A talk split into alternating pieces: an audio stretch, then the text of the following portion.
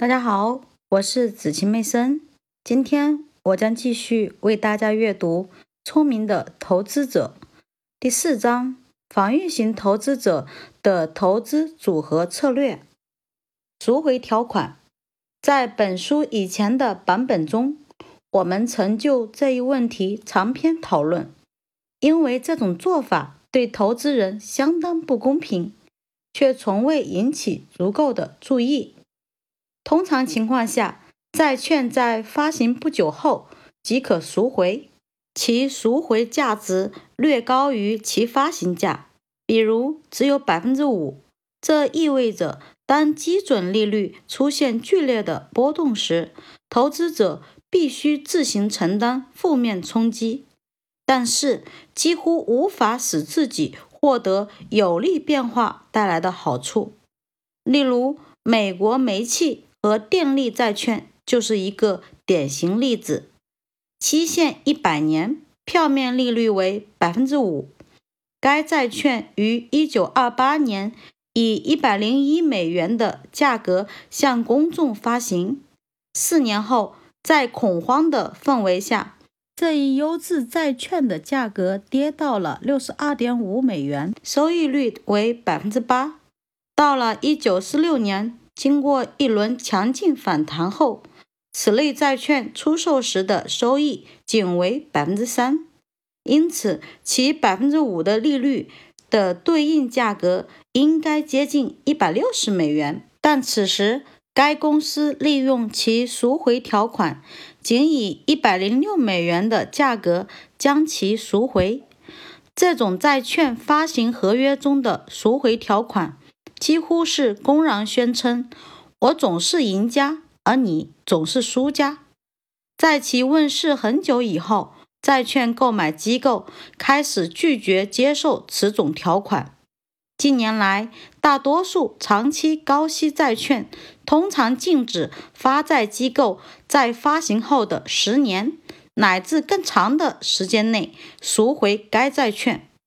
这种做法仍然会有碍于债券价格的上涨，但已经比较公平了。从现实的角度来说，我们建议长期债券的投资者宁肯收益率低一点，也要确保购买的债券是不可在短期内赎回的，其赎回期应在债券发行二十到二十五年以后。同理。折价买进低息票率的债券，要比购买息票率较高。但大致按票面价发行且短期内即可赎回的债券更有利，因为折扣部分，例如息票率为百分之三点五的债券，按面值的百分之六十三点五出售时，其收益率可达百分之七点八五。足以保护赎回行为造成的不利。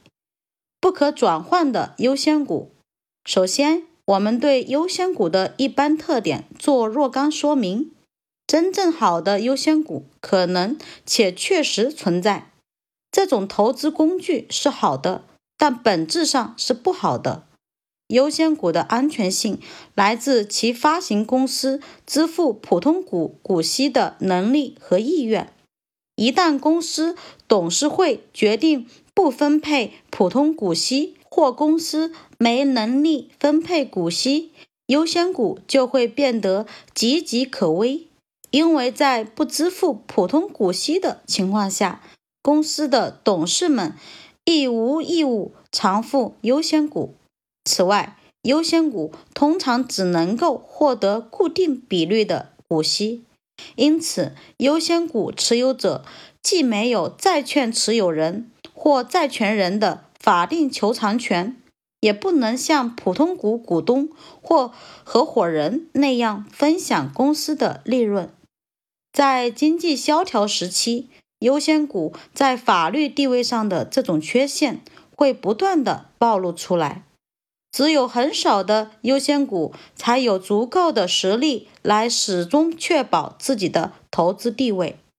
经验告诉我们，只有因暂时的危机致使优先股的价格跌至不合理的价位时，才可买入这种证券。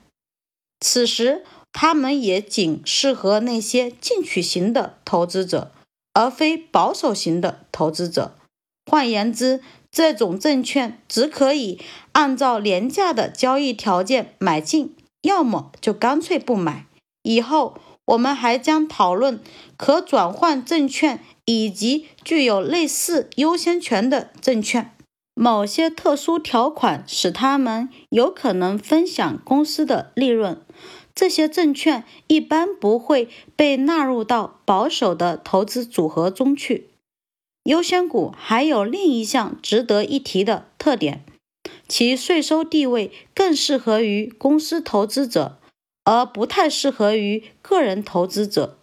公司获得的红利只需按照其总额的百分之十五缴纳所得税，而其利息收入则需按全额纳税。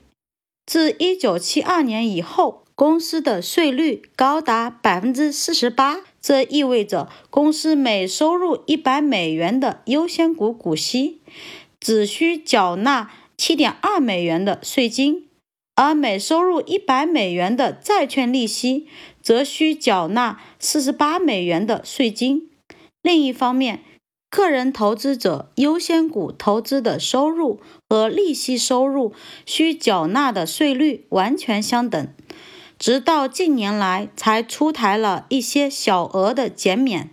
因此，严格说来，公司投资者应该购买优先股，而需交纳所得税的个人投资者则应购买免税的债券。证券的类型。这里讨论的债券和优先股这两种证券形式均易于理解，而且较为简单。债券持有人可以按固定利率得到利息，并在约定的日期偿还其本金；优先股的所有者可以按固定利率收到股息，但不能得到更多的股息，可在普通股之前得到股息。优先股的本金价值是没有到期期限的。优先股的股息是可以累积的，也可以是非累积的。优先股股东可以拥有投票权，也可以不拥有投票权。以上是它们的一般特性，而且这两种形式的证券比比皆是。但不可否认，还有一些与其颇有差别的证券。其中最著名当属可转换的同类债券和收益债券，后者只有在其发行公司有利润时才支付利息，其利息可以累积，从公司未来的利润中支取，但累积期限通常仅限于三年。公司应当更多的运用收入债券的融资方式。在历史上，这种债券起初是在铁路重组活动中得到大规模运用，因而往往是与财务上的弱势地位和投资不利等因素紧密相关的。这正是许多公司不愿采用这种融资工具的原因。但这种证券实际上是很有优势的。特别是与近年大量发行的优先股相比，它们可作为替代品。这种证券的最大好处是，利息可以冲抵应税收入，从而可以使该证券的资本成本减少一半。对投资者而言，这种债券具有以下优点：一、只要发行公司有利润。他就可以无条件的获得利息。二，如果发行公司没有利润或不支付利息，除了破产保护以外，它还有其他的保护形式。收益债券的条款可以灵活商定，以使债权人和债务人均感到满意。当然，也可以包括转换权在内。人们总是乐于接受安全性较差的优先股，而拒绝接受安全性更优的收益债券。这充分地说明，华尔街总是存在着一些传统的做法和习俗，而无视在新的条件下需要新的观点。随着每一次新的乐观和悲观情绪的潮起潮落，我们会忘记历史，并抛弃一些久经考验的原则，但是却往往会顽固地坚持自己的偏见，并对其深信不疑。感谢您的收听，我是子晴妹生。明天我将继续为大家阅读第五章：防御型投资者与普通股。我们明天见。